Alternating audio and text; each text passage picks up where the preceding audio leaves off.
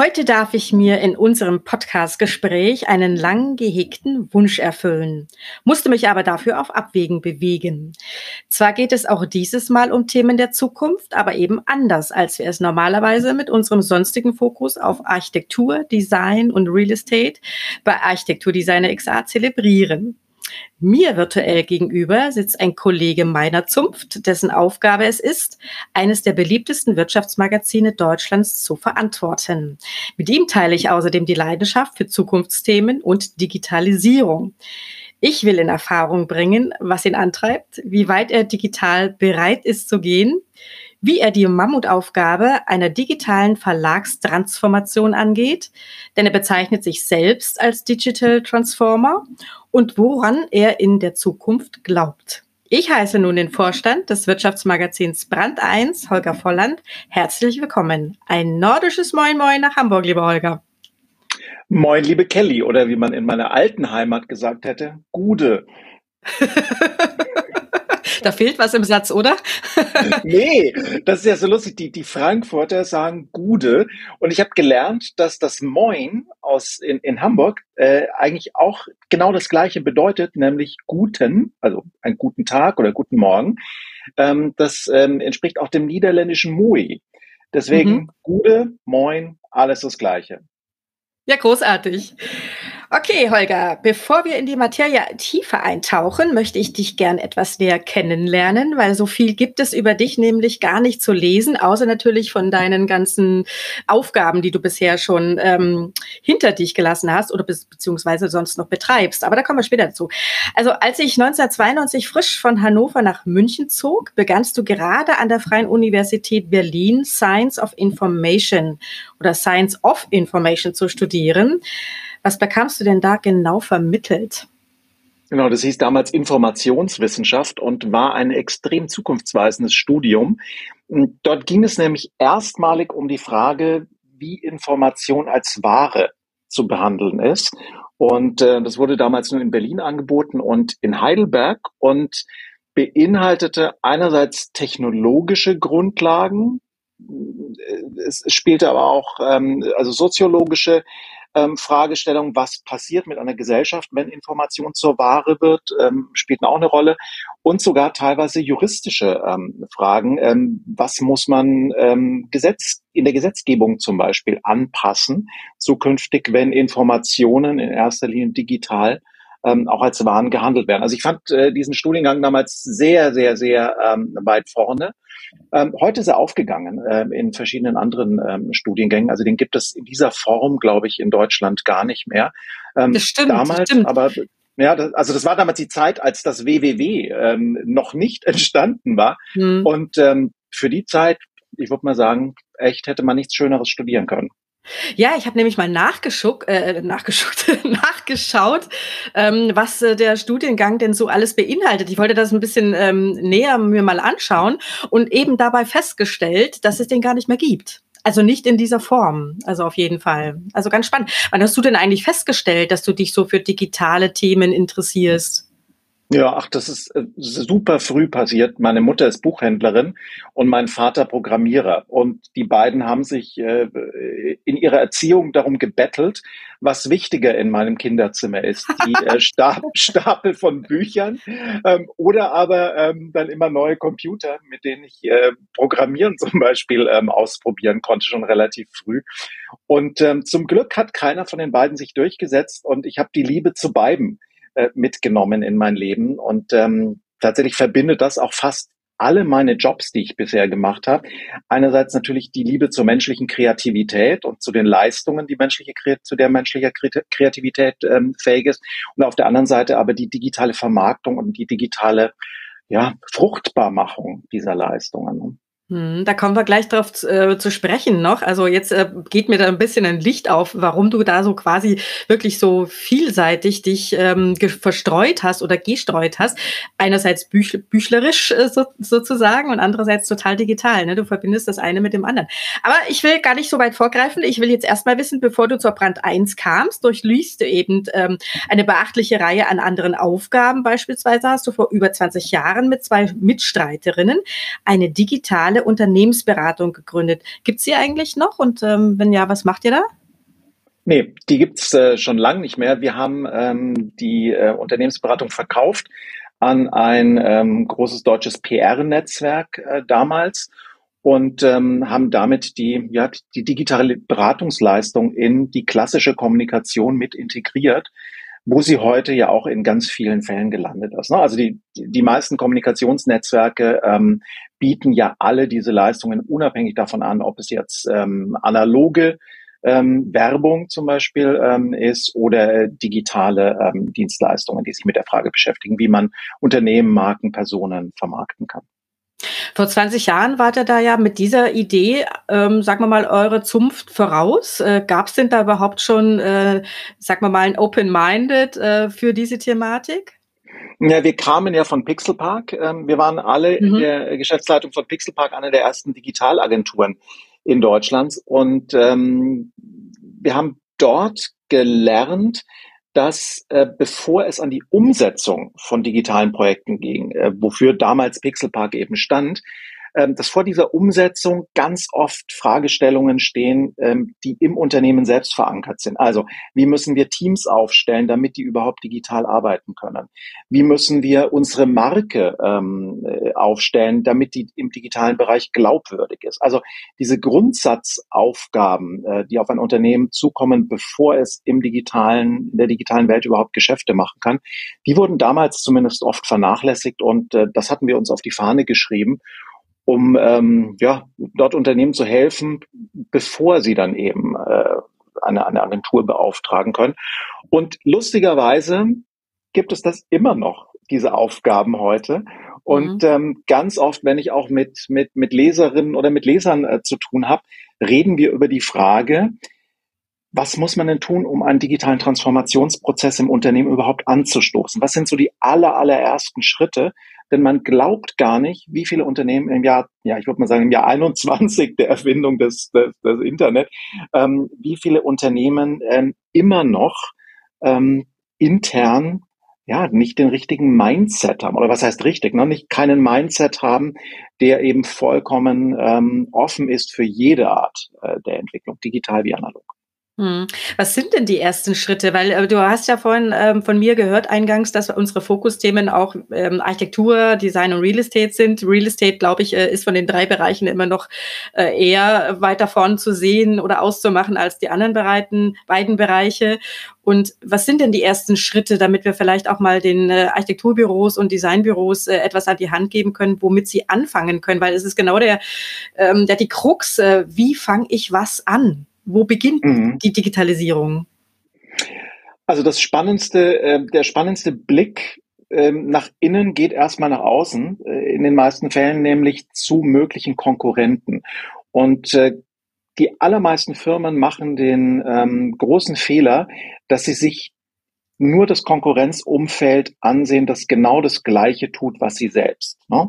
Also nehmen wir mal das Architekturbüro als Beispiel.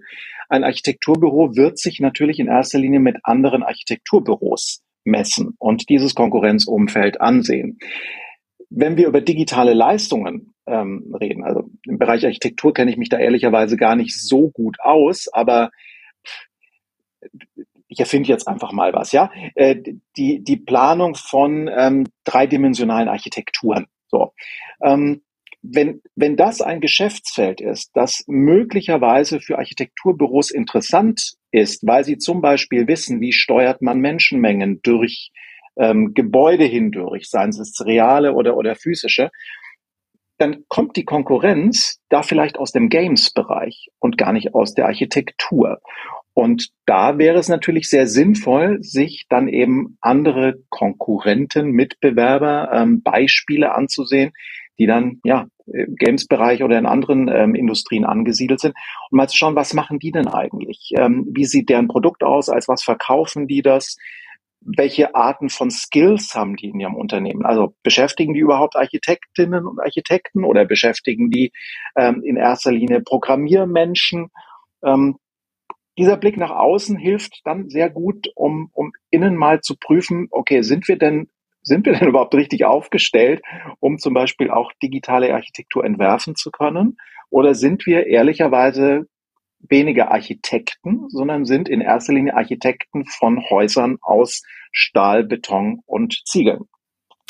Naja, es ist ja so, dass sich das Berufsbild äh, des Architekten, wie es auch in anderen Firmen ähm, der Fall ist, äh, auch grundlegend ein bisschen geändert hat. Also es ist ja nicht mehr so, dass es ums reine Entwerfen geht und äh, um das Konzept und äh, das war's, sondern es ist ja auch ein Unternehmen, was es letztendlich ähm, zu betreiben gilt. Und ähm, die Art des Entwerfens hat sich zum einen mal geändert, dann die Leute, die drin sitzen, haben sich geändert. Äh, man kann einfach gar nicht weitermachen wie früher. Das, das, das ist gar nicht möglich oder denkbar, weil die Leute haben heute andere Vorstellungen, andere Werte, wollen auch andere Arbeitstools benutzen, sprich Digitalisierung. Also klar wird noch äh, mit einem Stift gezeichnet, das gibt es immer noch, aber müsste es eigentlich gar nicht mehr.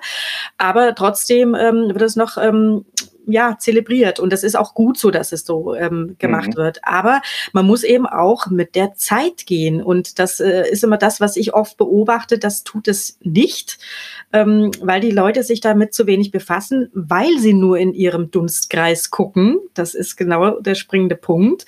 Ähm, und äh, da finde ich äh, es auch mal wichtig zu sagen, ich gucke mir überhaupt mal eine ganz andere Sparte an.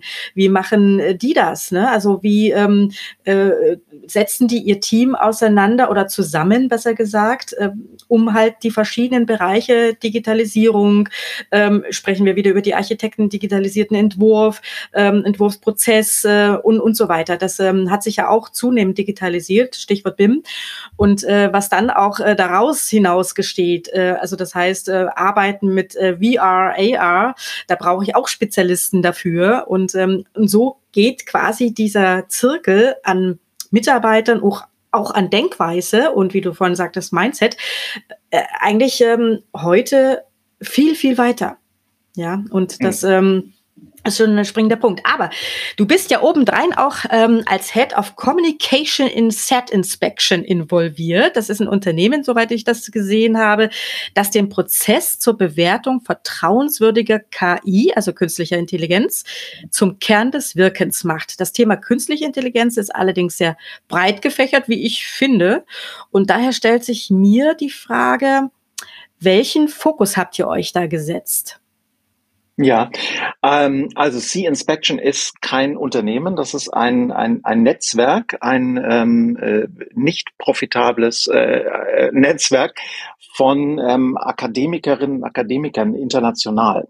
Und ähm, die haben sich zusammengefunden und ähm, ich begleite sie ehrenamtlich tatsächlich, ähm, weil sie festgestellt haben, dass ähm, künstliche Intelligenz, Maschinenlernen, ähm, sehr viele Technologen, Technologien, die damit zu, äh, zusammenhängen, in erster Linie als, ähm, ja, als, als Scheuklappendisziplinen ähm, an den Universitäten gelehrt werden, ähm, geforscht werden und dann auch Anwendung finden. Aber was heißt Scheuklappendisziplin? Das heißt, dass wenn ich eine technische Lösung entwickle, ich in erster Linie mich natürlich ähm, zum Beispiel bei, ähm, ja, bei Programmierern ähm, umsehe und ähm, Leute außen vor lasse, die etwas mitbringen, was mir dabei helfen könnte, zu beurteilen, ist es denn eine sinnvolle und eine gute Anwendung? Ähm, wie wird die denn wahrgenommen von denen, die dann später damit zu tun haben? Ne?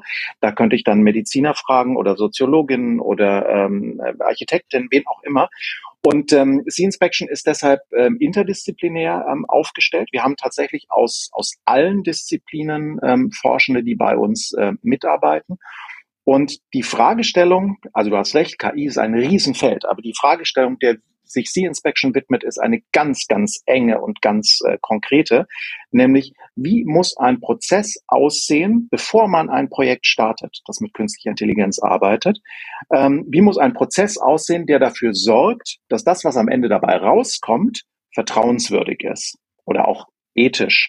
Ähm, und ähm, kannst du das mal ein bisschen konkretisieren? Ja, das kann, das kann ich an einem Beispiel äh, konkretisieren. Mhm, am besten, ein, ja. ein, ein Projekt, das ähm, Sea Inspection für eine ähm, staatliche Gesundheitsorganisation ähm, durchgeführt hat. Und äh, diese Gesundheitsorganisation plante, KI einzusetzen bei Notfallanrufen, um herauszufinden anhand der Stimmanalyse von den Leuten, die dort anrufen, ob die sich in einer kritischen, also in einer möglicherweise gesundheitskritischen Situation befinden, ob die zum Beispiel gerade ähm, davor sind, einen Herzinfarkt ähm, zu erleiden.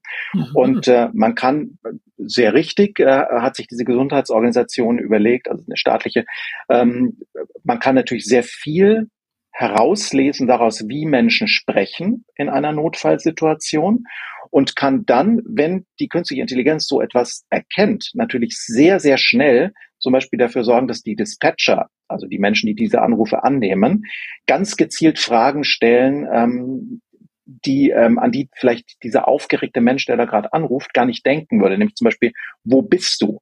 Damit gesetzt den Fall, diese Person oder der Anruf bricht ab, äh, man trotzdem ganz schnell einen Notfallwagen ähm, dahin schicken könnte. So, und das ist eigentlich eine, würde ich mal sagen, so wenn man das so hört, ist eine tolle Anwendung für künstliche Intelligenz. Würde jeder nicken, sagen, hey, rettet Leben. Ich nicke und, auch äh, gerade. Ja, genau. Kelly nickt auch. Ich habe auch erstmal genickt. Und ähm, unser Netzwerk hat erstmal nicht genickt, sondern unser Netzwerk hat sich ganz viele Fragen gestellt. Also die Mediziner haben sich die Frage gestellt, zum Beispiel, ähm, wie viele ähm, falsche positive ähm, Ergebnisse könnte eine solche KI erzeugen? Also sprich, wie oft könnte eine ähm, KI etwas feststellen, was dann am Ende gar nicht dramatisch wäre oder gar nicht schlimm wäre? Und wie könnte das, wie würde sich das auswirken, zum Beispiel auf die Verfügbarkeit von ähm, Rettungswagen vor Ort?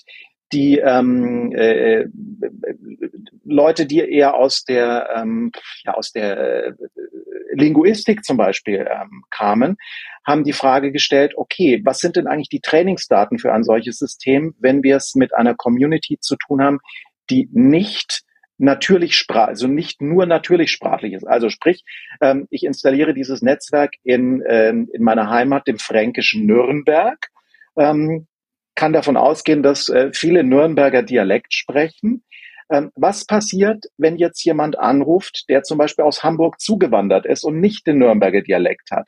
Ähm, ist das System dann genauso zuverlässig in der Erkennung der Stimme? Oder wenn jemand ähm, anruft, der ähm, in Griechenland geboren ist und erst seit einem Jahr in, in, äh, in Nürnberg wohnt und ähm, dessen deutsche Sprache natürlich eine ganz andere ist als jetzt zum Beispiel meine. Ne?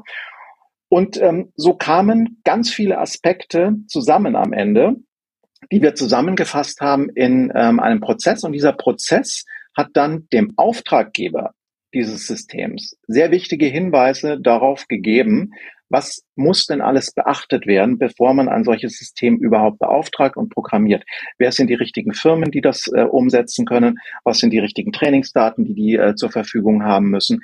Ähm, wie muss die äh, Betrachtung ähm, eines solchen Projektes, während es läuft, äh, sein? Ähm, an welchen Stellen muss man Korrekturschleifen einbauen und so weiter. Und ähm, so konnte dieser Prozess ähm, im Vorhinein definiert werden, bevor überhaupt die erste Zeile Code geschrieben wurde und ähm, kann damit natürlich helfen, wie wir finden, einen ähm, sehr viel vertrauenswürdigeren Prozess zu starten, dann, der dazu führt, dass dann eben zum Beispiel nicht die Mediziner oder die Linguisten, wenn das Ding fertig ist, in Ablehnung gehen und sagen, ihr habt ja da was programmiert, das hört sich erstmal schön an, aber funktioniert nicht, weil. Ja? Und sowas kann nur ein interdisziplinäres Team schaffen. Ist das ähm, schon im Einsatz? Äh, du meinst jetzt dieses, dieses Dispatching-System? Ähm, mhm. Ja. Weiß ich gar nicht. Ähm, das war gar nicht mehr unsere Frage. Ich glaube aber, es ist tatsächlich ähm, in der Umsetzung momentan. Mhm. Kann ich rauskriegen. Schicke schick ich dir per E-Mail. Ja, unbedingt. Aber äh, nochmal, ähm, dass, dass das auch so ein bisschen ähm, die Allgemeinheit versteht. Ne? Also künstliche Intelligenz als solches ähm, ist ja per se schon ähm, etwas sehr Undurchsichtiges. Aber was passiert denn? Nehmen wir mal dieses konkrete Beispiel, was du jetzt auch gerade erläutert hast was passiert dann, wenn ihr diesen Prozess äh, sozusagen finalisiert habt? Dann kommt quasi der Coder und ähm, setzt darauf ähm, einen Code äh, und äh, der dann letztendlich die Dinge umsetzt, oder? Also programmiert, sprich. Passiert das so in dieser Form oder? genau so ist es. Ähm, bevor der Coder kommt, ähm, gibt es erstmal einen Auftrag. Ne? Also der nächste Schritt wäre jetzt mhm. für die Gesundheitsorganisation, für die staatliche, die Beauftragung eines Unternehmens, das eben das dann, in, also dass die Programmierung eines solchen Systems umsetzen kann. Ja. Mhm. Und dann ah, kommt okay. der Coder und baut es. Okay. Ja, Mensch. Fall das viele Coder wahrscheinlich. ja, das ist richtig. Da passieren ja immer, es ist ja sehr umfangreich und sehr komplex, muss man wissen. Ähm, das ist ja, wenn man, das ist ja jetzt nur eines äh, von vielen Aufgaben, die du neben deiner eigentlichen Tätigkeit als Vorstand bei Brand 1 äh, durchführst und auch äh, vorher schon durchgeführt hast. Kommen wir denn nämlich mal zu deinem heutigen Schaffen, nämlich bei Brand 1. Wie geht es denn dem Verlag aktuell, der wie alle seine Mitstreiter mit der Digitalisierung ja auch zu kämpfen hat oder hatte? Ja, weißt du, das, das Lustige ist, wir haben, also ich weiß nicht, ob wir mit der Digitalisierung kämpfen, denn ähm, wir, wir mögen ja digitale Inhalte. Ähm, wir kämpfen eher mit der Tatsache, dass das, was wir ähm, immer gemacht haben, nämlich gute Geschichten recherchieren und gute Geschichten schreiben, immer wieder neue Formen annimmt. Brand 1 hat super früh angefangen, einen, einen, einen Wirtschaftspodcast ins Leben zu rufen. Und wir mussten als Verlag lernen, sehr schnell, wie funktioniert es denn eigentlich, solche Geschichten als Podcast zu erzählen, die wir bisher immer nur aufgeschrieben haben? Ne? Wir ähm, experimentieren mit Newslettern äh, zurzeit als eigene Content-Formate, weil man in seinem Newsletter natürlich eine ganz kleine, ganz spezifische Fachöffentlichkeit ansprechen kann ähm, für die so ein Heft ähm, viel zu groß wäre und mit dieser kleinen Fachöffentlichkeit ganz einfache, klare Fragen diskutieren kann ähm, und auch äh, in den Dialog gehen kann. Dazu muss man als Verlag natürlich ähm, ja andere Ressourcen bereitstellen und andere Prozesse. Ähm, was mir dabei machen. auffällt, äh, ist, äh, dass wir, äh, dass ja bei den Experimenten mit euren Newslettern ähm, sehr stark auf äh, Personalisierung setzt. Mhm. Das heißt also nicht nur Personalisierung in Richtung Ansprache, das heißt also, liebe Kelly, ich habe heute dieses Thema für dich, sondern auch, dass ihr als Person ähm, auf einmal öffentlich werdet. Also das sehe ich bei der Gabriele Fischer, die, der, der deren Newsletter ich zuerst sah.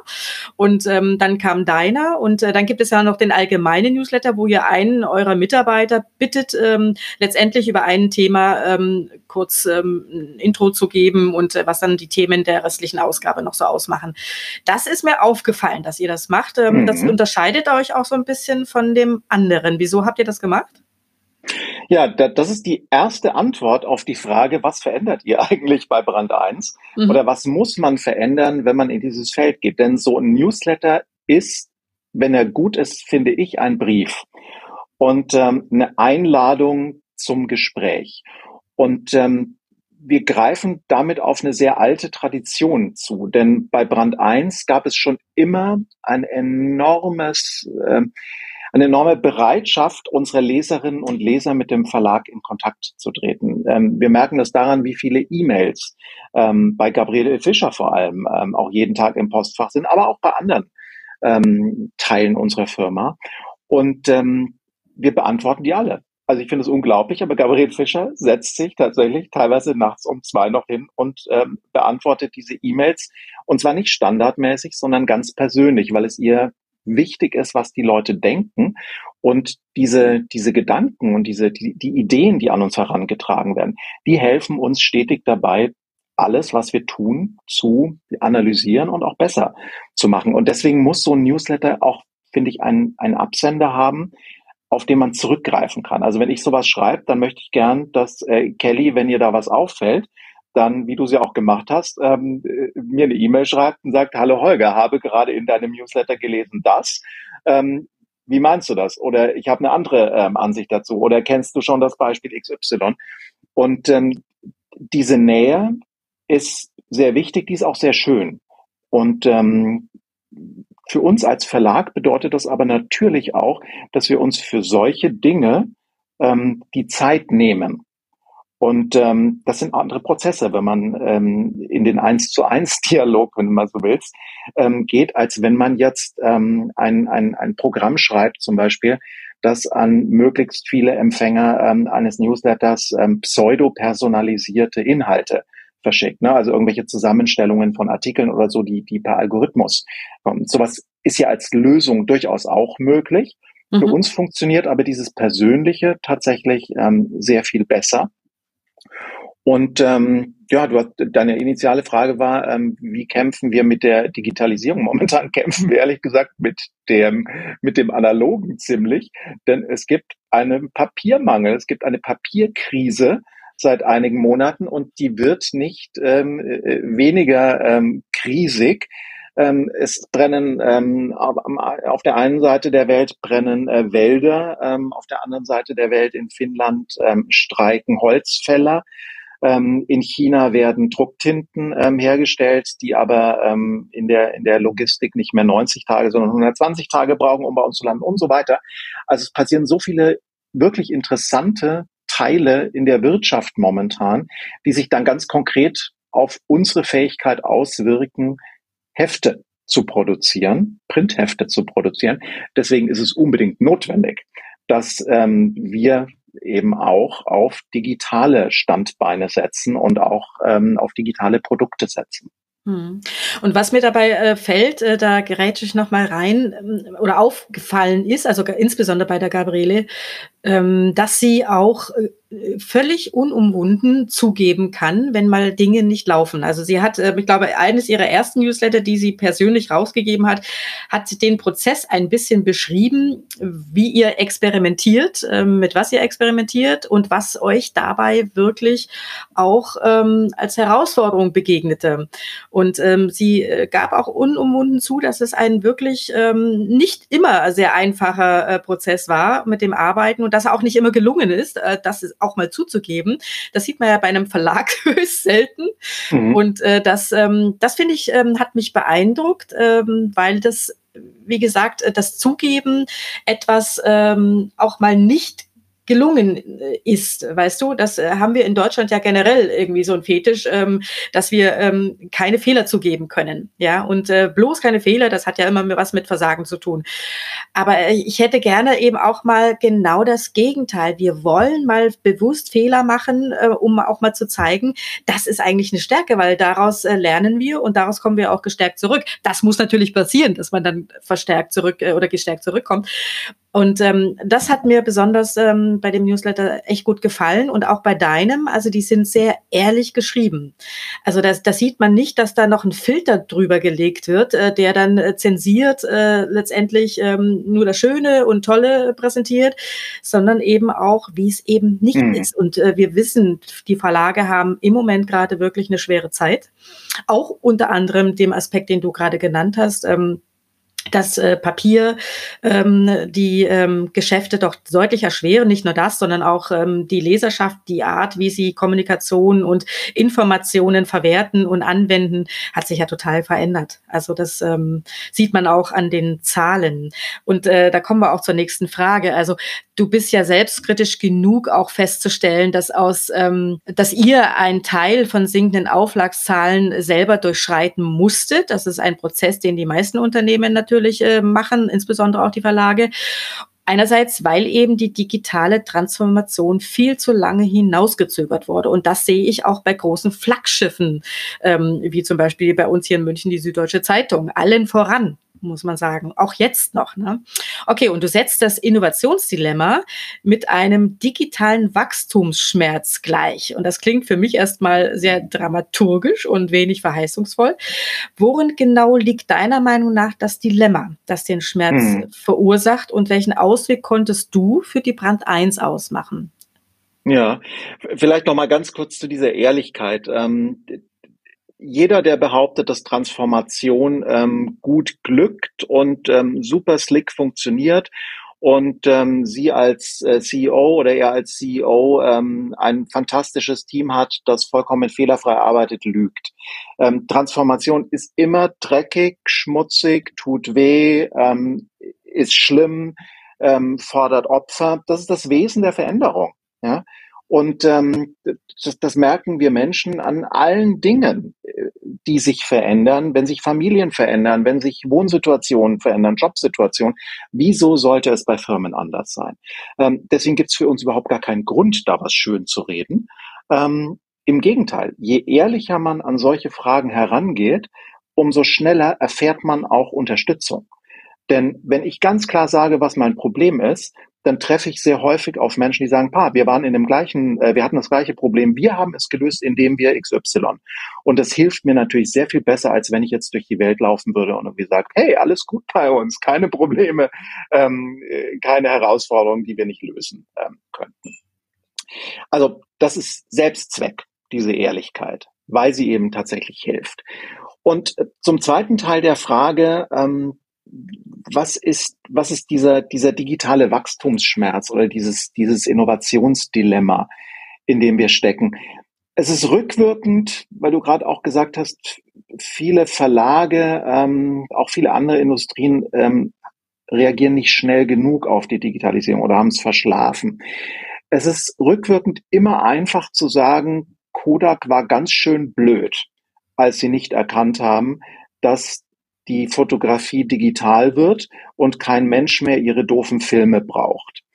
In dem Moment, in dem Kodak damals vielleicht entschieden hat, noch ein neues Werk zu bauen, in dem Filme hergestellt werden. In dem Moment war das nicht so klar für Kodak. Natürlich gab es da schon digitale Fotografie, aber es gab niemanden, der in die Zukunft gucken konnte und es gab niemanden, der vorhersehen konnte, welche Rolle digitale Fotografie haben wird und welche wirklich extrem äh, zurückgehende Rolle analoge Fotografie in der Zukunft haben wird. Also ich finde auch so Bücher, die ähm, einem erklären, wie man es richtig macht, indem sie zurückschauen, immer nur so mittelhilfreich. Ne? Das sind, man kann sich die Beispiele angucken und kann überlegen, was davon äh, kann ich anwenden auf die jetzige Zeit. Aber es muss leider, es bleibt dabei. Jeder muss seine eigenen Probleme lösen und zwar immer dann, wenn sie passieren. Und deswegen würde ich sagen, jedes Unternehmen versucht wahrscheinlich zu jedem Zeitpunkt genauso agieren, wie es zu diesem Zeitpunkt passt. Jetzt kommen wir aber zum Dilemma, in dem wir sind. Also das Innovationsdilemma ist ja klassischerweise, wird damit beschrieben, dass ein Unternehmen einen gut funktionierenden Markt hat, der aber vielleicht leicht zurückgeht. Nehmen wir Brand 1 als Beispiel. Wir haben seit 22 Jahren eine extrem treue Leserschaft, ähm, wir haben eine Auflage, die zwar ähm, zurückgegangen ist in den letzten Jahren, aber so richtig dramatisch ist dieser Rückgang nicht. So, jetzt habe ich die Aufgabe zu überlegen, welche Ressourcen verwende ich. Also jetzt mal angenommen, wir merken, so eine Auflage geht in so einem Jahr zwei Prozent zurück.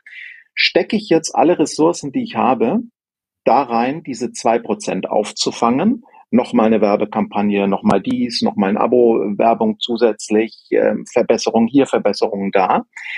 Ähm, oder nehme ich die gleichen Ressourcen und stecke sie in alternative Produkte. Keine Ahnung, irgendwelche Newsletter oder irgendwelche Digitalprodukte. Was meinst Denn, du mit Ressourcen? Meinst du die Manpower oder was meinst du? Nee, Ressourcen mal generell. Also ich, ich meine, die, die ähm, mit Ressourcen meine ich Personal, Manpower, ähm, äh, Geld, Budget, äh, das man für Innovation äh, bereithält, ähm, Räumlichkeiten, ja, also Ressourcen eben, ne? weil jedes Projekt oder alles, was wir herstellen, benötigt ja ja, benötigt ähm, Sand, Kies, Erde, äh, um damit irgendwas zu bauen.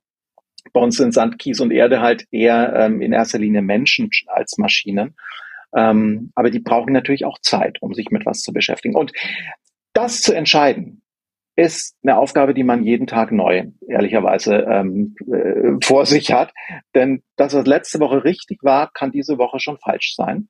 Und ähm, so muss man da vorsichtig durchsteuern. Und das ist auch der Weg, den wir als Brand 1 gewählt haben, dass wir natürlich in neue Dinge investieren, in neue Produkte investieren, dass wir ähm, unsere ähm, Fans und, und, und die Leserschaft fragen, was interessiert euch denn thematisch? Ähm, wie möchtet ihr euch diesen Themen nähern? Wollt ihr euch zum Beispiel als Community gemeinsam damit beschäftigen oder wollt ihr, dass wir euch etwas, eine Lösung ähm, finden, die es da draußen im Markt gibt und die dann präsentieren? Und ähm, dadurch erfahren wir sehr viele ähm, spannende neue Produktideen. Und eine Frage von dir war ja auch, wie gehen wir als Brand 1 damit um? Wir gehen so damit um, dass natürlich neben dem Brand als Monatsmagazin, das wir haben, ähm, es diverse andere Möglichkeiten gibt, mit Brand 1 zusammen daran zu arbeiten, besser zu wirtschaften. Also es gibt ein Peer Group Programm, bei dem Führungskräfte ein Jahr lang miteinander ihre Probleme lösen. Es gibt ähm, verschiedene digitale Produkte, die sich ganz gezielten Fragestellungen ähm, widmen. Also einer wirklich kleinen Fragestellung zum Beispiel, wie löse ich, ähm, hm, wie, wie, wie halte ich meine Mitarbeitenden ähm, motiviert und bei der Stange in Zeiten einer großen Krise? Das ist eine ganz klare Fragestellung. Und diese Fragestellung zu beantworten und sich mal anzugucken, was haben Unternehmen da an guten Beispielen ähm, zu bieten, was ist, was hat nicht so gut geklappt. Ähm, sowas werden wir zukünftig und auch heute schon ähm, häufig, noch häufiger ähm, so aufbereiten, dass man sich wirklich nur dieser einen Fragestellung widmet und eben nicht das ganze Heft zum Beispiel ähm, dafür ähm, als Inspirationsquelle braucht. Ja. Das heißt, ihr avanciert dann auch so ein bisschen zu einer äh, Beratung, ähm, wo man äh, sagt, okay, äh, das Magazin ähm, ist ein Produkt und ähm, sagen wir mal, so Unternehmensberatung ist es ja nicht, aber so ein äh, Beratungs ähm, ähm, Tool, das ihr anbietet, ähm, um halt noch zusätzlich ähm, Gelder zu generieren, zum Beispiel. Muss ja. ja irgendwo alles amortisieren. Klar, also es, wir sind Wirtschaftsunternehmen, deswegen geht es bei uns darum, dass wir Geld verdienen und dieses Geld dann natürlich auch wieder ausgeben, ne? In, für, für mhm. Löhne, ähm, Produkte und, und, und Miete. Wir werden nicht zur Unternehmensberatung, das können wir gar nicht. Aber was wir können, ist äh, die Geschichten zu finden, die wirklich nötig sind, um Probleme zu lösen. Und diese Geschichten kommen ganz oft auch von Beratungen, die kommen aber auch von ähm, aus den Unternehmen selbst. Was wir allerdings tun, ist, wir arbeiten mit Unternehmensberatungen zusammen, um dann eben gemeinsam zum Beispiel Masterclasses anbieten zu können, die sich mit solchen spezifischen Fragestellungen beschäftigen. Mhm. Aber du hast recht. Also damit ändert sich unser Geschäftsmodell. Ne? Wir, mm, ein bisschen, ja. Wenn man sagt, Brand 1 ist ein Verlag, der ein ähm, Monatsmagazin in Print herausbringt, dann muss man heute sagen, naja, Brand 1 ist, also es war sehr vorausschauend von Gabriele Fischer damals, die Brand 1 Medien AG zu gründen und nicht die Brand 1 ähm, Druckmagazin Verlags äh, AG. Ähm, denn das sind wir. wir. Wir handeln mit Inhalten und wir handeln mit verschiedenen Formen von Medien. Aber das ist das, was äh, ich vorhin auch eingangs sagte. Also ihr entwickelt euch äh, quasi weiter und euer Zirkel an ähm, To-Dos, Werkzeugen ähm, und auch an Aufgaben geht quasi mit der Zeit. Es wächst quasi mit der Zeit. Und äh, das ist ja auch ähm, der Punkt, den du vorhin nochmal sagtest, äh, dass ähm, man sich ähm, zu der Zeit genau anschauen muss, was passiert da im Markt und äh, wie entwickelt man sich daraus. Ne? Und das ähm, ist halt äh, eben eine achtsame äh, und umgehende Weise, ähm, die den Weitblick äh, schärft. Und das sollte vielleicht auch anderen Unternehmen Ansporn sein, mal ähm, auch auf euch zu gucken, wenn ich das mal sagen darf. Gucken wollen wir mal äh, auf, einen, auf einen Wettbewerber, denn kürzlich veröffentlichte die New York Times ihre Zahlen und beeindruckte mit rasant steigenden Abozahlen im digitalen Segment. Und äh, sie resultieren aber mehrheitlich aus einem Zukauf der Sportwebseite The Athletic, ähm, die circa 1,2 Millionen Abonnenten brachte. Also zugegeben, das sind natürlich echte Schwergewichte und nicht für jeden Verlag stemmbar, aber dennoch ähm, siehst du auch in Deutschland den Richtungswechsel kommen, bei denen der Printbereich zunehmend von digitalen Produkten abgelöst wird und zwar nicht nur äh, durch Zukäufe, was natürlich äh, große äh, Gewichte machen können, aber auch andere Möglichkeiten. Boah, Kelly, weißt du was? 1,2 Millionen Abonnenten. Ähm, ich wäre so froh, wenn ich die hätte. Ja. Das wäre, das wäre der, das wäre ja der, das wäre ja der Traum. Okay, also wir müssen mal gucken, dass wir auch die Athletic kaufen. Ähm, nee, Spaß beiseite. Ähm, ja, und, und was ich noch, was ich noch erwähnen will, also äh, die, die New York Times hat das aus eigenen Mitteln gekauft. Also die hat da mhm. keinen Kredit für aufgenommen und die hat auch nicht äh, in irgendeiner Form äh, Bankkooperationen äh, ähm, dafür gegründet oder was auch immer, sondern die hat das aus ihren eigenen Mitteln gekauft. Und ich sag dir was, es gibt nicht viele Verlage, die das aus ihren Rückhalten äh, ähm, tätigen können. Ich kenne eigentlich überhaupt keinen Verlag. also zumindest in Deutschland nicht. ja, also ich, ich kenne auch niemanden, der so einen großen Goldklumpen im Keller liegen hat. Wir leider auch nicht. ähm, aber ähm, du fragst, äh, wird es einen Richtungswechsel ähm, geben von Print zu digital? Ich sag mal Jein. Denn ähm, wir haben, du hast, du hattest vorhin gesagt, wir haben einerseits an Auflage verloren, wir haben andererseits aber an Netzwerk gewonnen. Und so geht es fast allen Verlagen. Wir haben heute ein, ein aktives Netzwerk von, naja, ich würde mal sagen, das ist ungefähr eine Viertelmillion Leute, die Brand 1 in Deutschland äh, mögen, gut kennen, regelmäßig verfolgen, was wir so tun, mit uns interagieren. Also das sind so die aus dem aus der großen Blase da draußen, die Brand 1 kennen, das sind so die Aktiven. Das ist ein fantastisches Netzwerk. Das ist eine fantastische Gruppe von Leuten und ehrlicherweise sind es eine Viertelmillion potenzielle Kunden. Und ähm, unsere Aufgabe ist es herauszufinden, was brauchen die denn von uns? um besser in ihrem ja in ihrem Arbeitsleben, in ihrem Wirtschaftsleben ähm, agieren zu können. Und dieser Frage müssen wir uns widmen. Das ist ganz oft Print. Also ich bin immer wieder erstaunt, wenn wir Diskussionen bei LinkedIn zum Beispiel haben, Erst vor kurzem hat eine Frau ähm, bei LinkedIn geschrieben, ähm, die hat sich entschuldigt und hat gesagt, Brand 1, es tut mir so leid, ich hatte euch digital abonniert und ähm, damit seid ihr bei mir in Vergessenheit geraten. Und jetzt habe ich mal wieder ein Heft am Kiosk gekauft und gehe jetzt wieder zu Print über, weil ich gemerkt habe, ich brauche euch in der Printform. Ja? Und so geht es natürlich vielen Leuten. Gleichwohl geht es ganz vielen anderen Leuten anders, dass sie eben sagen, naja, ähm, ich habe gar nicht die Zeit, um äh, 100 Seiten Inspiration durchzublättern. Ähm, ich brauche aber ganz konkret ähm, Unterstützung bei meiner Frage, keine Ahnung, Führen, Führung eines Unternehmens in Krisenzeiten. Und ähm, die Entwicklung von digitalen Produkten, hatte ich ja vorhin schon gesagt, die genau solche Fragen beantworten können. Das ist die Aufgabe von allen Verlagen. Print wird es wahrscheinlich immer geben, in welcher Größenordnung auch immer, weil Print natürlich gewisse Vorteile hat. Es ist haptisch sehr viel angenehmer. Ähm, gerade längere Geschichten lassen sich in Print einfach viel besser verarbeiten in unserem Gehirn. Es liegt daran, dass unser Gehirn da liest, wo es sich auch räumlich orientiert. Und ähm, am Bildschirm haben wir keine räumliche Orientierung. Wir haben nicht dieses dreidimensionale Blättern. Ich gehe durch einen Stapel von oben nach unten. Und wir haben nicht mehr das, ähm, die Beschäftigung mit der Frage, wo steht eine Information links oben auf einer Seite oder rechts unten. Das ist einfach ein, ein digitaler äh, Stream.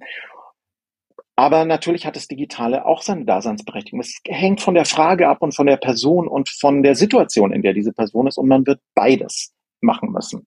Das ist halt Jetzt doof weil es leider echt das die teuerste Variante von allen ist, sowohl mhm. digital als auch Print zu machen. Und ich bin immer sauneidisch, das vielleicht noch als letzten Satz, ich bin sauneidisch auf Startups, die sich auf eine kleine neue Sache konzentrieren müssen ähm, und das fantastisch machen können, aber nicht eben das mitbringen, was natürlich auch ein großer Gewinn ist, nämlich eine existierende Marke und existierende Produkte und existierende Fans. Mhm.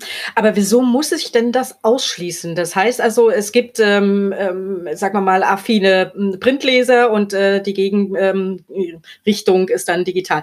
Aber warum kann man denn zum Beispiel Print mit digital nicht verbinden? Das ist ja eigentlich ähm, durchaus möglich. Das heißt, äh, wenn ich äh, eine, eine gute Geschichte äh, dort äh, präsentiere, dann kann ich doch mittels ähm, hm, Visualisierung, entweder ist ein QR-Code oder andere geometrische Formen, kann ich äh, einen Scan anbieten. In diesem Scan befindet sich meinetwegen ein ähm, Video, ähm, ein Augmented Reality Modell, wenn es äh, zum Beispiel um die Beschreibung eines ähm, ja, eines Bauvorhabens geht, äh, was halt spektakulär ist. Und da kann ich ähm, mir junge ähm, Zielgruppen ja erschließen, die, die sagen, okay, das ist so cool, wenn ich ein, ein Augmented mit meinen Mobile Devices ähm, mir das Modell mal anschauen kann von der Visualisierung. Wieso macht das kein Mensch? Ach, weil ganz oft wir glauben, dass wir das den, den ähm, Leserinnen und Lesern vorkauen müssen. Aber wenn du mal beobachtest, wie Menschen lesen, dann haben die ihr Smartphone immer bei sich.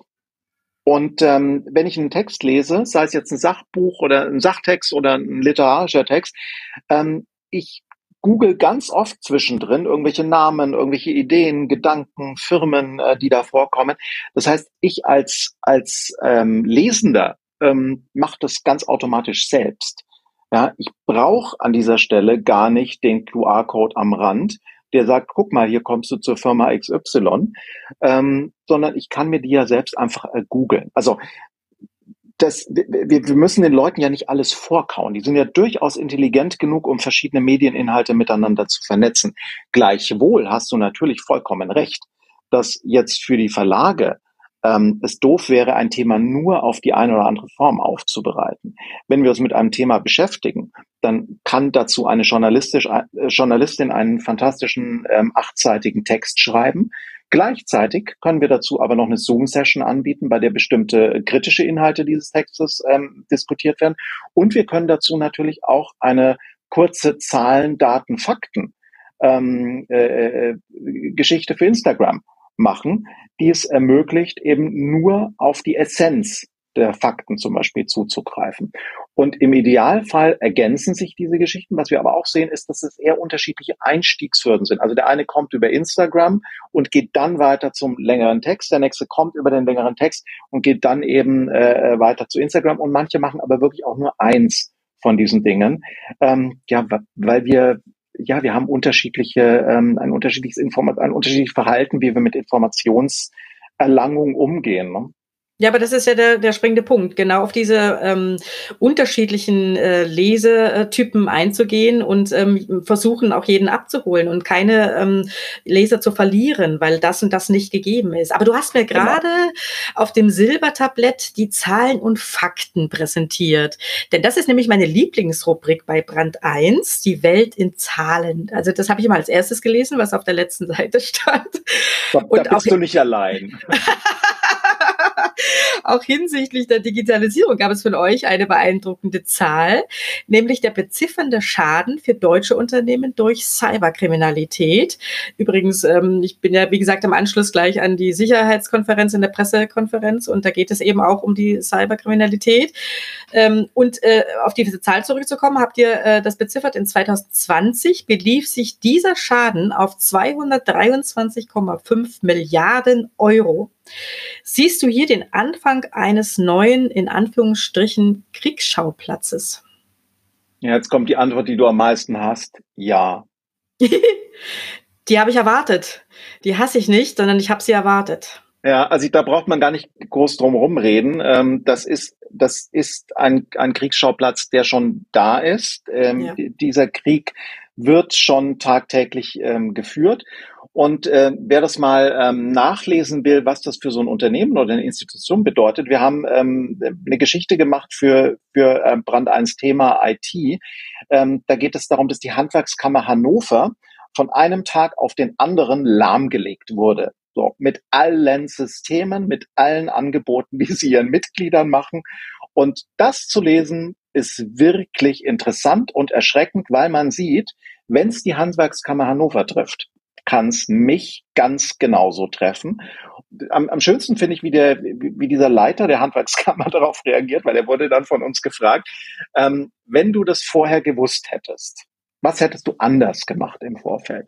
Und natürlich sagt er, ja, ich hätte irgendwie ein bisschen mehr in die Sicherheit der Systeme investiert. Er hat gesagt, wenn ich es vorher gewusst hätte, ähm, hätte ich meinen Job nicht mehr machen können, weil ich so angsterfüllt ähm, in eine mögliche schreckliche Zukunft geguckt hätte, dass ich mich zu Tode abgesichert hätte und einfach gar nichts Sinnvolles mehr hätte machen können. Also die Botschaft ist, es wird uns alle früher oder später treffen, mal mehr, mal weniger schlimm. Bereitet euch so gut es irgend geht darauf vor und glaubt nicht, dass es euch verschont. Wow. Das ist äh, ja macht mich ja echt sprachlos. Aber das äh, sehe ich natürlich seit Jahren auch, äh, dass äh, die, dass sich in dieser Richtung ähm, einiges bewegt. Ich war vor vor einigen Jahren ähm, war ich mal ähm, bei der Verleihung des Innovationspreises äh, im Haus der Kunst. Und ähm, da hatte auch die ähm, Telekom dort einen Vortrag gehalten. Und äh, das ist, wie gesagt, schon viele Jahre her. Und ähm, hat eben mal so auch ähm, beeindruckende Zahlen ähm, in Sachen Cyberkriminalität, Ransomware äh, und so weiter mal durchgegeben. Und äh, da sitzt man schon auf dem Stuhl und, und denkt, es ist der der, ja, es ist der neue Kalte Krieg ausgebrochen, abgesehen mal von den Ressourcen äh, wie für Wasser und ähm, seltene Erden und was auch immer. Aber das äh, ist etwas, äh, wo Einfluss wirklich ähm, zu Tode schädigen kann. Also das ähm, ist eine schlimme Sache auf jeden Fall.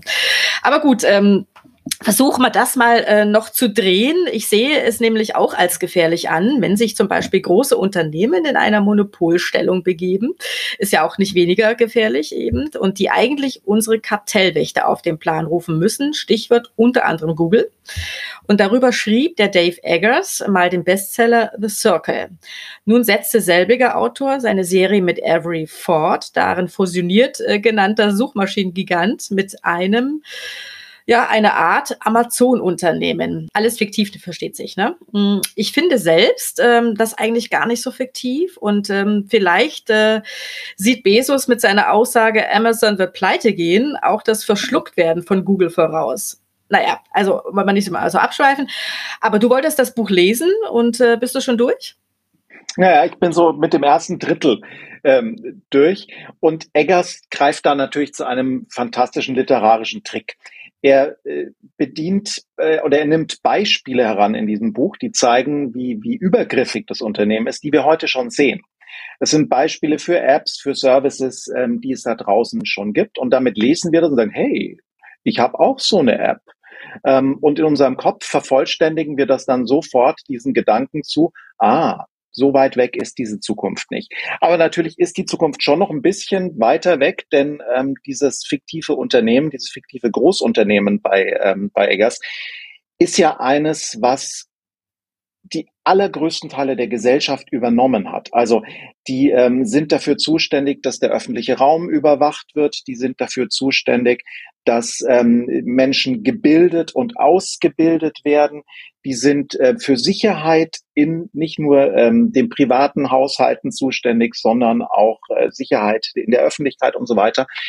Und so ist es ja nicht. Ne? Wir haben ja nicht den einen Monopolisten, der alles kontrolliert, sondern wir haben durchaus Monopolisten, die in ihren Bereichen sehr, sehr stark sind. Und da müssen wir natürlich aufpassen, ähm, dass die nicht irgendwann mal in die Rolle kommen, dass sie eben zu viel kontrollieren oder zu viele Daten ähm, haben.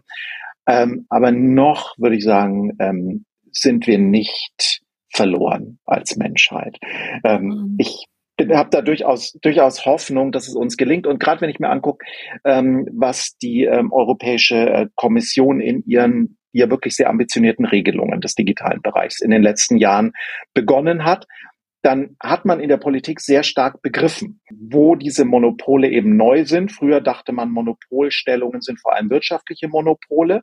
Man konnte dann nichts mit der Frage ähm, anfangen, was macht ein mächtiges Unternehmen, das seine Stellung aber nicht nutzt, um Verbrauchern zu schaden. Denn das war bis dahin immer die Definition von, von gefährlichen Monopolen. Denn wenn etwas umsonst ist, wie Facebook zum Beispiel, ähm, dann schadet dem Verbraucher ja eine Monopolstellung des Unternehmens. Erstmal nach alter Definition nicht. Ne? Natürlich, nach neuer Definition, die war dringend nötig, ähm, äh, besteht darin eine sehr wohl, eine sehr große Gefahr. Die Politik musste da umlernen. Das hat sie aber getan. Und ich bin mir ziemlich sicher, dass ähm, in den nächsten äh, Jahren da noch es, es ein paar Zurechtstutzungen ähm, geben wird. Auch wir selbst lernen dazu. Ja? Also das, das ist ja, das ist eine der wichtigsten Botschaften, die ich halt mal als Buchautor habe, ist, ähm, wenn ihr euch mit digitalem Zeug beschäftigt, dann holt euch genau das digitale Zeug, das ihr auch versteht ähm, setzt nicht irgendwelche Sachen ein, mit denen ihr nichts anfangen könnt oder von denen ihr nicht wisst, wie ihr sie kontrolliert. Beschäftigt euch damit. Das äh, gilt für den Mikrolevel, wir als Verbraucher in unserer Wohnung. Uns äh, gilt aber natürlich auch für den Makrolevel. Wir als Gesellschaft, was erlauben wir großen Konzernen? Ähm, welchen Zugang zu Daten, welchen Zugang zu ähm, öffentlichen Dienstleistungen erlauben wir ihnen? Du selbst bist Buchautor und widmest dich gern digitalen Themen, wie etwa in deinem jüngsten Werk Die Zukunft ist smart. Punkt. Du auch? Fragezeichen. Darin gibst du 100 Antworten auf die wichtigsten Fragen in unserem digitalen Alltag. Ähm, ich gebe nun die Frage an dich weiter. Wie smart bist du selbst mit dem digitalen Alltag und vor allem, wie weit würdest du deinen Alltag vertechnisieren oder sprich verdigitalisieren? Ich habe ähm, mir so eine äh, smarte Glühbirne gekauft. Ähm, und in meinem Buch ähm, hetze ich über smarte Glühbirnen von Billiganbietern, ähm, weil die nicht abgedatet werden zum Beispiel. Jetzt habe ich genau das gemacht. Ich habe mir eine smarte Glühbirne gekauft ähm, von einem Anbieter, ja, das ist halt so ein Allerweltsanbieter und habe versucht, die Firmware zu aktualisieren. Es ist mir nicht gelungen und ich habe so viel Zeit mit dieser einen scheiß smarten Glühbirne verbracht, ähm, dass ich die nie wieder reinholen kann, durch die Zeitersparnis nicht an den Lichtschalter zu drücken. Und ich würde sagen, an dieser Stelle ähm, bleibe ich lieber unsmart. Es gibt Leute, die investieren da gerne Zeit und ähm, die beschäftigen sich damit, wie sie so etwas sicher in ihrem Haushalt umsetzen können. Und ähm, das muss jeder für sich selber entscheiden, ähm, ob es denn jetzt ein Roboter ist oder die komplette Lichtsteuerung oder die komplette Haussteuerung. Das ist alles okay. Aber man muss sich damit auskennen und man muss sich mit der Frage sehr intensiv beschäftigen, welche, welche Risiken ähm, gibt es und wie kann ich mich gegen diese Risiken absichern? Ja? So wie man es mit anderen ähm, Teilen seiner Welt ja auch macht. Ich würde jetzt ja auch kein Fenster, wenn ich im Erdgeschoss wohne, mit Reispapier bespannen, ähm, weil das Risiko, dass jemand da durch das Reispapier durchstößt und dann einsteigt, einfach zu groß ist. Und ähm, ähnlich ist es natürlich auch mit den digitalen Dingen in meinem Haushalt. Wenn wir mal Richtung äh, China schauen, da ist ja im Prinzip äh, der gesamte Kreislauf inzwischen schon äh, digital und ähm, zur Mehrheit überwacht. Jetzt ist die Frage ähm, auch bei uns ähm, Richtung Smart Home, Richtung Zugänge für Bürogebäude, auch nehmen wir mal die Cove-App, äh, die ja auch, du musst dich überall letztendlich einloggen, wenn du im Geschäft, im Restaurant, wenn du überall Theater, Kino sowieso gehst, dann wird das kontrolliert und damit fließen anhand, anhand dessen äh, Daten einher, die natürlich irgendwo gespeist werden und äh, irgendwer sammelt sie auch. Hast du da Sorge? Ich habe immer dann Sorge, wenn jemand nicht in die Sicherheit investiert. Also ähm, natürlich ist ein, ein modernes Bürogebäude sehr, es ist ein sehr, sehr sinnvoller Einsatzort für eine smarte Energiesteuerung. Ähm, denn ansonsten ähm, verballert man in so einem Bürogebäude einfach viel zu viel Energie, wenn da zum Beispiel Büros beheizt werden, in denen keine Leute sitzen. In der Regel hat man aber da eine IT-Abteilung und hat Leute, die sich damit auskennen und die das System so einrichten können, dass es dann eben sicher ist. Ne? Also ich bin ja kein Technikfeind. Äh, Im Gegenteil, ich finde Technik, äh, Technologieentwicklungen fantastisch und interessant. Ähm, aber man muss sie durchdringen können und man muss eine Risikoabschätzung äh, machen können. Und ähm, da sehe ich im öffentlichen Bereich ein wachsendes Verständnis für diese Risikoabsicherung und auch ein wachsendes äh, Bereitschaft dafür Geld auszugeben. Und weil du gerade die ähm, Covid-App äh, genannt hast, wie viele Daten die Covid-App ähm, haben möchte, also jetzt auf meinem, auf meinem iPhone, und welche Daten ähm, WhatsApp haben möchte. Die Liste ist bei der Covid-App, das sind drei Einträge. Bei WhatsApp sind es, glaube ich, 28 oder 30 verschiedene Datenpunkte, die gesammelt werden. Alle Leute, die sich fragen, kann ich denn diese äh, Corona-App überhaupt einsetzen aus Sicherheitsgründen? Denen muss ich die Frage zurückstellen, kannst du denn WhatsApp weiterhin einsetzen aus Sicherheitsgründen? Wenn du das machst, dann würde ich sagen, hast du keine Probleme mit der Corona-App. Ähm, wenn du das nicht machst, weil du Probleme damit hast, dass irgendjemand deine Daten erfährt, dann musst du dir natürlich auch über die Corona-App Gedanken machen. Mhm, klar. Aber gut, WhatsApp ist natürlich, ähm, sagen wir mal, äh, zugehörig zu Facebook und Facebook ist ja der, äh, der Datenschlund äh, schlechthin und da müssen wir uns auch, ähm, glaube ich, keine Illusionen hingeben, dass wir einfach nur kommunizieren von A nach B. Also das ähm, ist ja, ja das ist der Preis, den wir zahlen. Das sind sehr teure, Absolut. sehr teure Produkte, die äh, Facebook da anbietet, äh, weil sie sehr, sehr viele Daten von uns haben wollen und diese Daten sind sehr viel Geld wert. Was dürfen wir denn in Zukunft von Brand 1 noch erwarten? Kommen wir nochmal auf den Verlag zurück. Ja, wir werden von Brand 1 ähm, das erwarten können, was wir jetzt schon haben, nämlich ähm, spannende Geschichten vor allem über die Akteure, äh, also Menschen, die etwas verändern ähm, und voranbringen. Und diese spannenden Geschichten werden wir aber ähm, in sehr unterschiedlichen Formen aufbereiten. Und man kann von Brand 1 zukünftig noch besser Lösungen erwarten, nicht Lösungen, die wir erzählen, sondern ähm, Lösungen, die wir finden und die wir dann zusammenstellen für ganz konkrete Probleme, die man hat. Mhm. Ich habe eingangs in der Vorstellung deiner Person erwähnt, dass ich gerne wissen möchte, woran du in der Zukunft glaubst. Also, woran glaubst du, ganz allgemein gesprochen? Ich glaube daran, dass wir momentan in einem Transitionsprozess in ganz vielen ähm, Bereichen sind. Einerseits durch die Digitalisierung angestoßen, andererseits aber auch durch, durch andere Entwicklungen auf dieser Welt, nicht zuletzt auch durch diese Pandemie angestoßen. Und in einem solchen äh, Transition-Prozess ist es sehr wichtig und sehr sinnvoll, natürlich Dinge kritisch zu hinterfragen, aber auch Ruhe zu bewahren und nicht die, ähm, den Glauben an die Menschheit und an die Zukunft ähm, zu verlieren. Denn wir befinden uns einfach in einer Übergangsphase.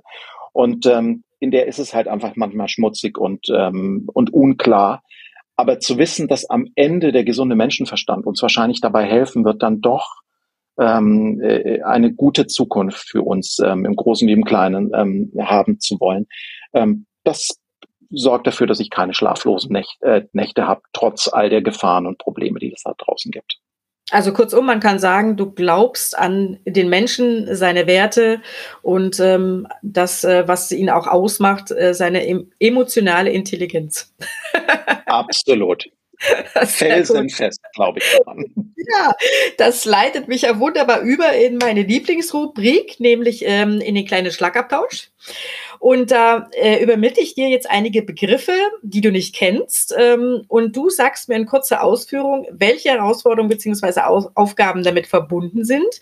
Und ich würde dich bitten, auch wirklich mit einem kritischen Auge das äh, zu betrachten und zu äußern. So, beginnen wir. Du bist bereit? Du guckst ja. so schön in die Luft. ich kenne okay. kenn sie wirklich nicht, die Begriffe. Deswegen ich bin sehr ja, gespannt, was jetzt kommt. Ja, auf jeden Fall. Also, aber mit einigen hast du schon hantiert. Auswirkungen von künstlicher Intelligenz und Digitalisierung. Damit ist die große Herausforderung verbunden, Wissen zu erwerben in einem Bereich, der uns momentan sehr komplex erscheint und der sich schnell verändert. Aber wir kommen nicht umhin, dieses Wissen müssen wir erwerben. Social Channels. Boah, jetzt sage ich was echt Blödes. Ich glaube, dass das eine vorübergehende Erscheinung sein wird. Die schon ähm, einige Jahre andauert, äh, wenn man. Die schon einige Jahre andauert. Es ist immer kacke, wenn jemand, der aus einem Printverlag kommt, sagt, Social Media äh, wird nicht lange überleben. Aber tatsächlich ähm, glaube ich, dass in Social Media so viel Nervpotenzial steckt für uns alle und so viel Zeitfresserei. Ähm, dass ähm, wir uns das nicht langfristig antun werden, beziehungsweise ich glaube, wir werden Social Media sehr viel selektiver verwenden. Vielleicht ist das die vernünftigere Antwort. Ja, also das hätte ich jetzt, glaube ich, auch ergänzt. Ähm, ganz aussterben werden sie nicht mehr. Dafür gibt es viel zu viel Süchtige. Aber das äh, wird sich vielleicht ähm, tatsächlich auch ähm, selektiv ändern für, diejenigen, für diejenigen, die es auch ähm, in ihren Formen und Arten gebrauchen können. Generation Set ja, ich, kann mit diesen Generationen immer nicht so wahnsinnig viel anfangen, weil ich das eine, eine unzulässige, grobe Verallgemeinerung ähm, finde. Ähm, es tut uns allen gut, uns nicht nur in unserer eigenen Altersgruppe und nicht nur in unserer eigenen Peer Group, was Ausbildung, ähm, Wissensstand, Interessen ähm, angeht, umzutun, sondern es tut uns allen gut, ähm, dahin zu gucken, ähm, wo wir uns nicht auskennen, wo wir nicht unsere ähm, gesammelten Freundinnen und Freunde haben. Und das sind natürlich auch andere Generationen. Aufruf Generationen, interessiert euch füreinander. Ja. Das, das, ist, das ist die Herausforderung da.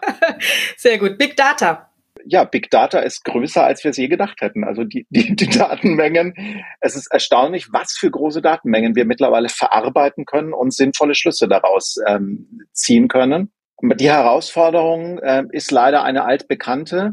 Je mehr Daten wir sammeln, desto mehr müssen wir investieren äh, in die Sicherheit dieser Daten.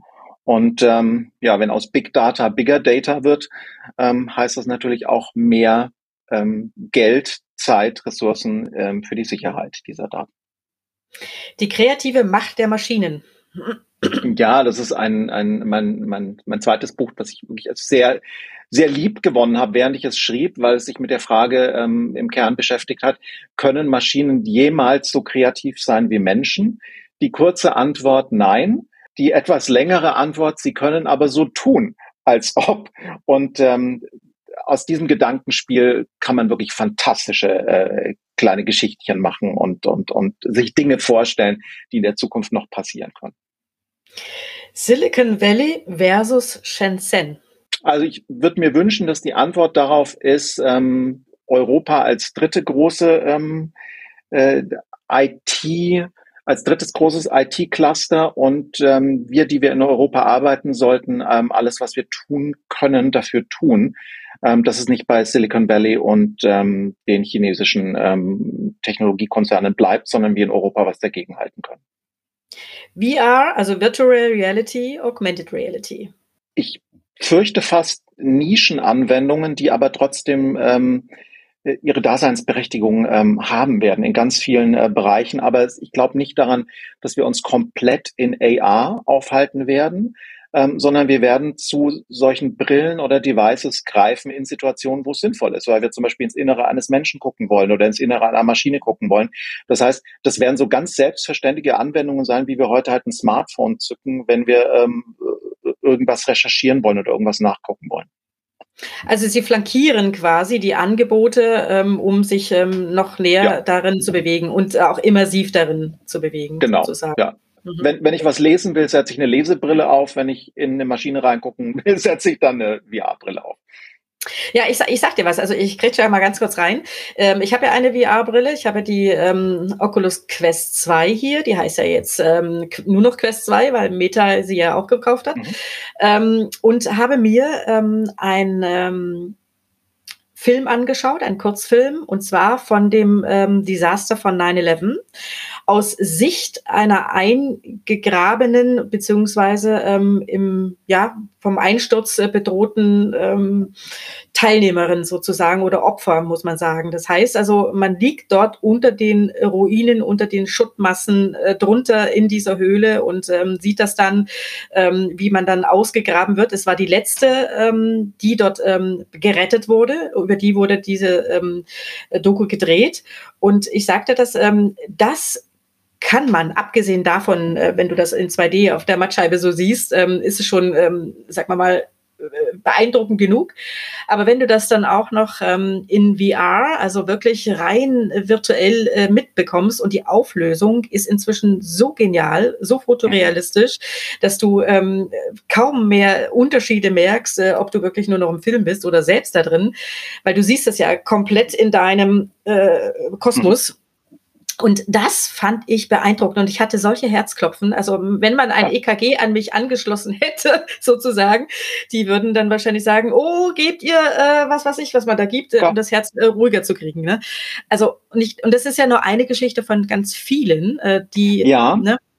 Du, du, du hast recht, also natürlich, ich, ich will VR, ähm, die Fähigkeiten von VR gar nicht kleinreden. Ne? Also wenn man in Situationen kommt, wo man Immersion erzeugen will, ist das ein Phanta eine fantastische Technologie. Äh, nur man will nicht die ganze Zeit in Immersionen ähm, festsitzen, weißt du? Also natürlich ist es super jetzt wie bei dir zum Beispiel, um ähm, herauszufinden, wie fühlt man sich in einer bestimmten Situation oder auch dafür zu sorgen, dass Leute, also mach einmal eine VR-Simulation, wo du in einen Müllstrudel abtauchst. Ähm, du wirst in deinem Leben ähm, keine Cola-Dose mehr ins Meer schmeißen. Natürlich gibt es eine absolute Berechtigung ähm, für diese Anwendungen, aber das sind halt auch einfach nur bestimmte Technologien, um auf Inhalte zugreifen zu können, wie viele, viele andere auch. So, ne? Ich will man kann das, klein reden damit. Ja, man kann das auch nicht die ganze Zeit tragen, weil du hast natürlich trotzdem nach wie vor immer noch diese Sickness, äh, die dort äh, auch auftaucht, dass dir dann auch äh, teilweise ein bisschen übel wird. Das heißt, du kannst nur begrenzt wirklich damit arbeiten. Ja. Aber es gibt Crackies, die machen das stundenlang. Okay, Beruf des Brain Designers spannend, ob es das mal geben wird. Das war eine Umfrage, die ich in meinem Newsletter äh, gemacht habe. Erklär doch mal, was ist ein Brain Designer? Also mein, mein, meine Leserinnen und Leser wollen gerne zukünftig Brain Designer werden. Es gibt eine Ausschreibung bei, bei der Elon Musk Firma Neuralink, ähm, wo man Interface Designer für Brain Interfaces ähm, wird. Also die, die Frage, wenn mein Gehirn direkt verknüpft ist mit einem System oder mit einem Netz, ähm, wie sieht dann ein Interface aus, ähm, das bedient wird? Das ist so die da, darunterliegende äh, Fragestellung.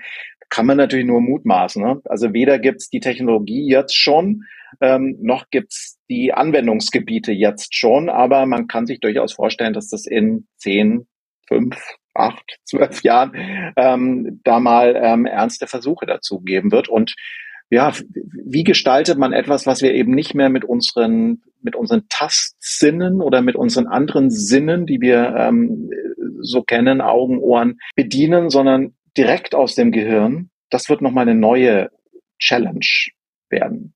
Mhm.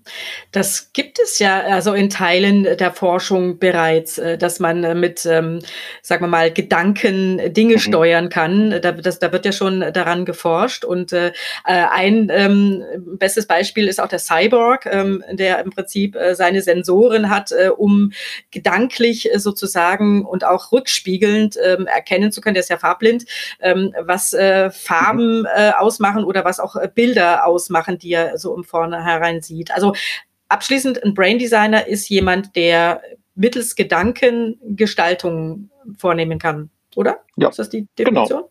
So kann man okay. das zusammenfassen. Ja, dann hätte ich noch das völlige Pendant dazu, Traumjob Baggerfahrer. Habe ich gelesen bei dir. Ja, das, das, das, ja, das ist das, was mein Neffe machen möchte. Der ist äh, sieben Jahre alt und möchte Baggerfahrer werden. Und es gibt so eine Datenbank, wo man nachgucken kann, ähm, wie gefährdet äh, Jobs sind, äh, von Robotern übernommen zu werden. Und da habe ich mir mal den Baggerfahrer angeguckt und der wird überhaupt nicht übernommen von, weil anscheinend so viele menschliche Fähigkeiten nötig sind, um einen Bagger zu fahren, ähm, dass ich sehr glücklich bin, dass mein Neffe einen zukunftssicheren Beruf gewählt hat. Ja, klasse. Elon Musk. Gute PR-Maschine. Aber nichts dahinter? Ach, doch, schon, aber ich finde vor allem ist er, ist er eine wirklich gute PR-Maschine. Also ich finde es immer wieder erstaunlich, wenn Menschen durch einzelne Tweets ähm, äh, Währungen ähm, stabilisieren oder destabilisieren ähm, können. Er, erstaunlich ist ein Euphemismus. Du hast dich wunderbar durch diese Fragen manövriert. deswegen kriegst du jetzt noch abschließend ähm, die Möglichkeit, ähm, der Welt da draußen äh, etwas mitzuteilen. Ähm, du darfst das, äh, also ich darf das nicht kommentieren. Und ähm, du hast jetzt äh, die Möglichkeit, dort etwas äh, zu sagen. Alles ist erlaubt, ähm, allerdings keine Werbebotschaften. Bitteschön. Zu schade, dass es keine Werbebotschaften sind. Na gut. Aus, dann, aus. also, ähm, na gut, was, was ich allen immer raten kann, ist, beschäftigt euch mit Hintergründen. Versucht nicht möglichst viel Informationen auf der Oberfläche einzufangen, sondern gönnt euch Deep Dives. Ähm, gönnt euch die, die tolle Erfahrung, Themen mit denen ihr bisher nichts anfangen konntet, zu durchdringen ähm, und nachzufragen, nachzuforschen und auch Meinungen damit in Frage zu stellen. Und ähm, Werbung kann ich machen, weil es nicht für ein, eines meiner Produkte ist. Ähm, es gibt ein Buch Factfulness von Hans Rossling und das ist, finde ich, eines der fantastischsten Bücher äh, zum Deep Diven, die es gibt, weil dieses Buch zeigt, wie oft wir glauben, etwas zu wissen und in dem Moment, wo wir die Hintergründe uns anschauen, merken wir, oh, ist gar nicht so. Ähm, es ist sehr viel besser, als wir glauben. Und ähm, das zu lernen, ähm, ist was ganz Tolles, ja, dass man, dass man sich selbst eine eigene Faktenwelt bauen kann. Das ist gar nicht schwer. Ähm, und diese Faktenwelt einem dann hilft, die Welt besser zu verstehen und auch besser durchzukommen. Ja, das ist großartig. Ähm, lieber Holger, das war mit dir der längste Podcast ever in unserer äh, langen Serie. Aber das war es mir wert, weil es äh, hat unheimlich viel Spaß gemacht, äh, auch mal da in deine Gedenk Gedankengänge ähm, hineinzublicken. Und ähm, ich bin gespannt, was aus der Brand 1 noch wird, der du hoffentlich noch länger erhalten bleiben wirst. Ihr macht einen guten Weg, einen guten Job. Und ähm, ja, ich wünsche mir, dass, äh, wie gesagt, ähm, die Inhalte weiter so äh, hochwertigen Journalismus transportieren. Hast du noch einen Wunsch?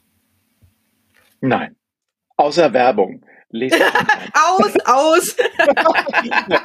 vielen Dank, vielen Dank für die, für die Einladung, Kelly. Das hat, hat, hat Spaß gemacht. Ähm, ja, lass uns in zwölf Jahren wieder treffen und schauen, wo wir, wo wir dann stehen. Nein, so lange möchte ich nicht warten. So lange kann okay. ich auch gar nicht warten. Ich äh, bin von Grund auf neugierig und ähm, werde mich Sicherheit im, äh, mit Sicherheit mich im Vorfeld mal bei dir rühren.